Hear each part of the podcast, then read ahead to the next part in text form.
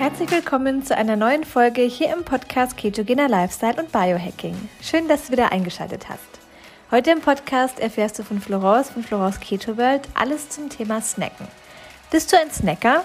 Die gängige Empfehlung lautet drei Hauptmahlzeiten und zwei Snacks. Doch Snacken ist gar nicht mal so förderlich und gerade wenn du Probleme mit dem Abnehmen hast, solltest du das Snacken lieber herunterfahren. Florence erzählt in dieser Folge zwei Gründe, warum Snacken eher schadet als nützt und was der Darm damit zu tun hat. Wie schaut es bei dir aus? Bist du ein Snacker? Snackst du viel und häufig und snackst du gerne? Denn heute möchte ich mit dir über das Thema Snacken sprechen und zwar möchte ich dir erklären, warum es aus zwei Gründen nicht ganz so vorteilhaft ist, zu viel zu snacken und warum du idealerweise das Snacken ein bisschen reduzieren solltest, wenn du wirklich ein richtiger Snacker bist. Ich wohne mit einem richtigen Snacker zusammen. Es hat sich schon gebessert, denn früher hat der liebe Herr nämlich wirklich achtmal am Tag gegessen und das Resultat war ein kleiner Bauchansatz, also eine Art von Stressbauch, der durch das Snacken kam. Und auch wenn du Probleme mit Bauchfett hast oder auch eben vermehrt am Fett, äh, Bauch, am, am Bauch ansetzt, so rum, dann solltest du dir vielleicht mal dein Snackverhalten anschauen und gucken, dass du vielleicht auf drei oder sogar zwei Mahlzeiten reduzierst. Inwiefern ist Snacken ein Problem? Also warum sollten wir weniger snacken? Jeder kennt das ja auch, man soll ja dem Körper auch mal Verdauungspausen gönnen. Die gängigen Richtlinien sind tatsächlich drei Hauptmahlzeiten und zwei Snacks, also fünf Mahlzeiten am Tag. Nun ist es leider so, dass in der heutigen Zeit tatsächlich die zwei Snacks nicht mehr nur Snacks sind, weil Snack ist nicht wirklich definiert von der Portionsgröße und das führt dazu, dass viele Menschen zu viel essen, weil sie auch aus den Snacks kleine Mahlzeiten machen. Dann ist es doch das Müsli oder der Joghurt mit Nüssen und das könnte schon fast als Frühstück durchgehen. Und dann hat man nicht nur manchmal am Ende des Tages ein bisschen zu viele Kalorien, aber wir wollen ja auch weg von dieser Kalorientheorie und sagen, Kalorien alleine sind nicht ausschlaggebend. Denn zum Beispiel der Andi, mein Freund, der Obersnacker, hat vermeintlich gesunde Sachen gesnackt, also Käsewürfel oder Nüsse und hatte trotzdem Probleme mit einem Stressbauch. Das heißt, da sind wir schon beim ersten Thema, nämlich dem Thema Insulin.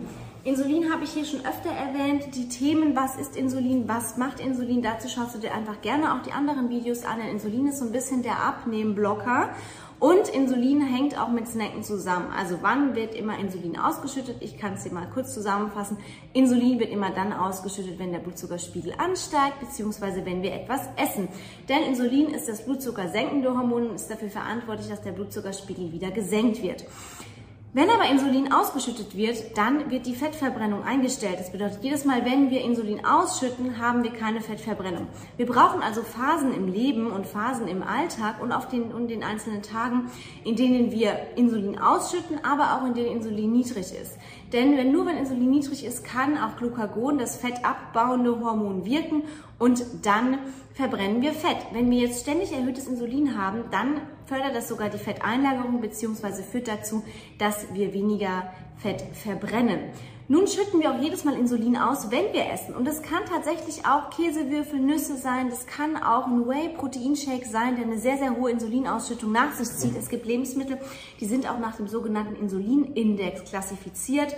Das bedeutet zum Beispiel Whey-Protein hat eine sehr, sehr hohe Insulinausschüttung zur Folge. Fast genauso wie Zucker.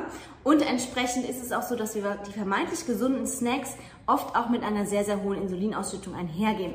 Wenn wir jetzt sehr, sehr häufig essen, dann haben wir jedes Mal eine Insulinausschüttung. Je öfter Insulin ausgeschüttet wird, desto weniger ist die Fettverbrennung im Gange. Deswegen brauchen wir Phasen, deswegen ist Fasten auch so was das Intervallfasten, aber auch schon Essenspausen von vier, fünf Stunden zwischen den Mahlzeiten, in denen nämlich das Insulin wieder abfällt und in denen wir einen niedrigen Insulinspiegel haben und damit kann sich das Ganze ausgleichen, Glucagon kann wirken und wir verbrennen wieder etwas mehr Fett. Was ist auch das Thema, wenn wir zu häufig Insulin ausschütten? Wir haben zu viel Insulin. Und zu viel Insulin führt auf lange Frist gesehen in eine Insulinresistenz. Keine Sorge, das passiert dir nicht, wenn du jetzt mal einen Tag snackst oder einen Tag mal mehrere Mahlzeiten zu dir nimmst. Es passiert über die Verlauf der Zeit, also über die Dauer, die wir einfach zu viel snacken und auch meist in Kombination mit einer Ernährungsform, die sehr viel Kohlenhydrate und Zucker, was ja auch nochmal eine Insulinausschüttung mit sich zieht, einhergeht.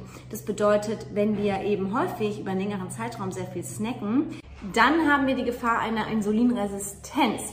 Und diese Insulinresistenz führt dazu, dass die Zelle resistent gegen das Insulin wird. Das heißt, dass das Insulin nicht mehr an die Zelle andocken kann, dass aber die Bauchspeicheldrüse das Signal bekommt, dass zu wenig Insulin vorhanden ist, weil das Insulin an die Zelle nicht andocken kann und entsprechend mehr Insulin produziert. Das heißt, das führt langfristig auch zu Diabetes Typ 2 und Snacken ist da wirklich keine Ausnahme. Das bedeutet, Snacken ist ein Riesenthema, was das Insulin angeht. Snacken ist aber auch wegen einem zweiten Grund, ich habe ja gesagt, ich nenne dir zwei Gründe, warum Snacken nicht so gut ist, auch ein Thema ist. Und zwar findet im Darm, also Darm weiß jeder mittlerweile, Darm ist das Zentrum der Gesundheit im Darm, da läuft so viel ab und wenn der Darm nicht richtig läuft und nicht richtig funktioniert, dann werden wir krank, dann haben wir Entzündungen, dann haben wir auch Probleme zu oder abzunehmen. Wenn im Darm muss alles passen. Im Darm sitzen auch ca. 70, 80 Prozent unseres Immunsystems. Das bedeutet, der Darm ist wahnsinnig, wahnsinnig wichtig. Nun ist es so, es gibt etwas, das nennt sich MMT, migrierender motorischer Komplex. Das musst du dir so nicht merken, aber das ist ein Prozess, der dafür sorgt, dass unsere Verdauung gut funktioniert. Was passiert, wenn wir essen? Wenn wir essen und weil wir in einer sehr, sehr hektischen Zeit leben, kauen wir die Sache nicht richtig. Das heißt zum Beispiel essen wir Nüsse und es kann auch als Snack sein. Also wir essen Nüsse, kauen die nicht richtig und dann landen die im ähm, Dünndarm. Und im Dünndarm findet dann dieses MMC statt, nämlich das ist wie eine extreme Zerkleinerungsmaschine. Also wir haben die Essensreste im Dünndarm und die müssen in den Dickdarm kommen und dafür müssen sie zunächst richtig krass zerkleinert werden und da fängt eben dieser migrierende Komplex an, dass er, dass der Dünndarm eben arbeitet und das alles nochmal mehr verkleinert, damit das in den Dickdarm kommt und damit wir das gut verdauen können. Haben wir jetzt zu viele Essensreste im Dünndarm rumschwirren, dann fördert das die schlechten Darmbakterien. Und wenn wir zu viele schlechte Darmbakterien haben, dann kriegen wir Entzündungen im Darm und auch im Körper. Dann funktioniert es auch nicht richtig mit der Verdauung. Dann haben wir Blähungen, dann haben wir Verdauungsprobleme. Das bedeutet, dieses MMC ist wahnsinnig, wahnsinnig wichtig, dass dieser Prozess im Dünndarm durchlaufen wird. Dieser Prozess dauert ungefähr vier Stunden von Anfang bis Ende. Wenn wir jetzt wieder was essen, dann wird der Prozess unterbrochen. Das heißt, jedes Mal, wenn wir etwas essen, wird dieser Prozess unterbrochen.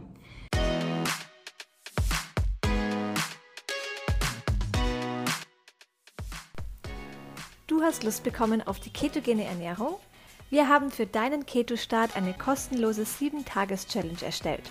Alles, was du brauchst für deinen Keto-Start, sowie zu Beginn eine Einkaufsliste und Rezepte für jeden Tag zum Kochen.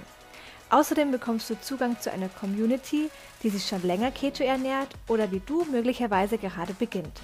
In der 7-Tages Hack Your Life Keto Challenge sind auch die beiden Coaches Florence und Andreas und du kannst deine Fragen jederzeit stellen. Den Link findest du in den Podcast Show Notes.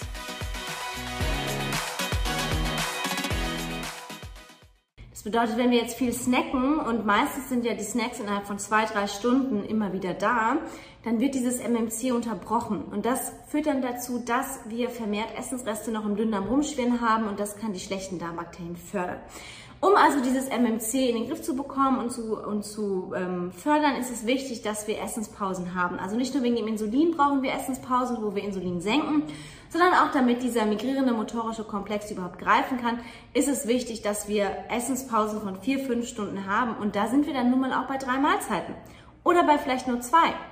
Und ähm, Deswegen ist es ganz, ganz wichtig, wenn du zum Beispiel ab und zu nach, sage ich mal, ein, zwei Stunden Magenknurren feststellst, dann solltest du dir einmal anschauen, habe ich genug gegessen in der Hauptmahlzeit, hatte ich genug Fette, genug Proteine, aber Magenknurren ist ganz, ganz häufig dieser migrierende motorische Komplex, denn der sorgt dafür, dass dein Magen ein bisschen knurrt, wenn das Ganze zerkleinert wird.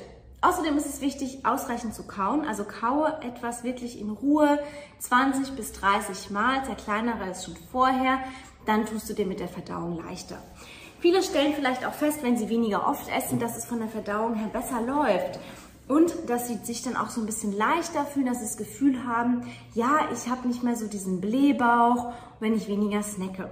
Du musst für dich herausfinden, was funktioniert, denn es ist tatsächlich so, wenn du nur zwei Mahlzeiten zu dir nimmst, das ist super fürs Insulin, aber dann sollten diese Mahlzeiten auch so aufgestellt sein, dass du ausreichend Kalorien zu dir nimmst. Wenn es dir schwer fällt, viel auf einmal zu essen, dann solltest du vielleicht die Mahlzeitenfrequenz auf drei Mahlzeiten erhöhen und schauen, dass das Frühstück auch sehr protein- und fettreich ausfällt und vielleicht schon ein paar mehr Kalorien hast, wenn du weißt, dass du über den Tag verteilt die nächsten zwei Mahlzeiten eigentlich nicht so viel auf einmal essen kannst.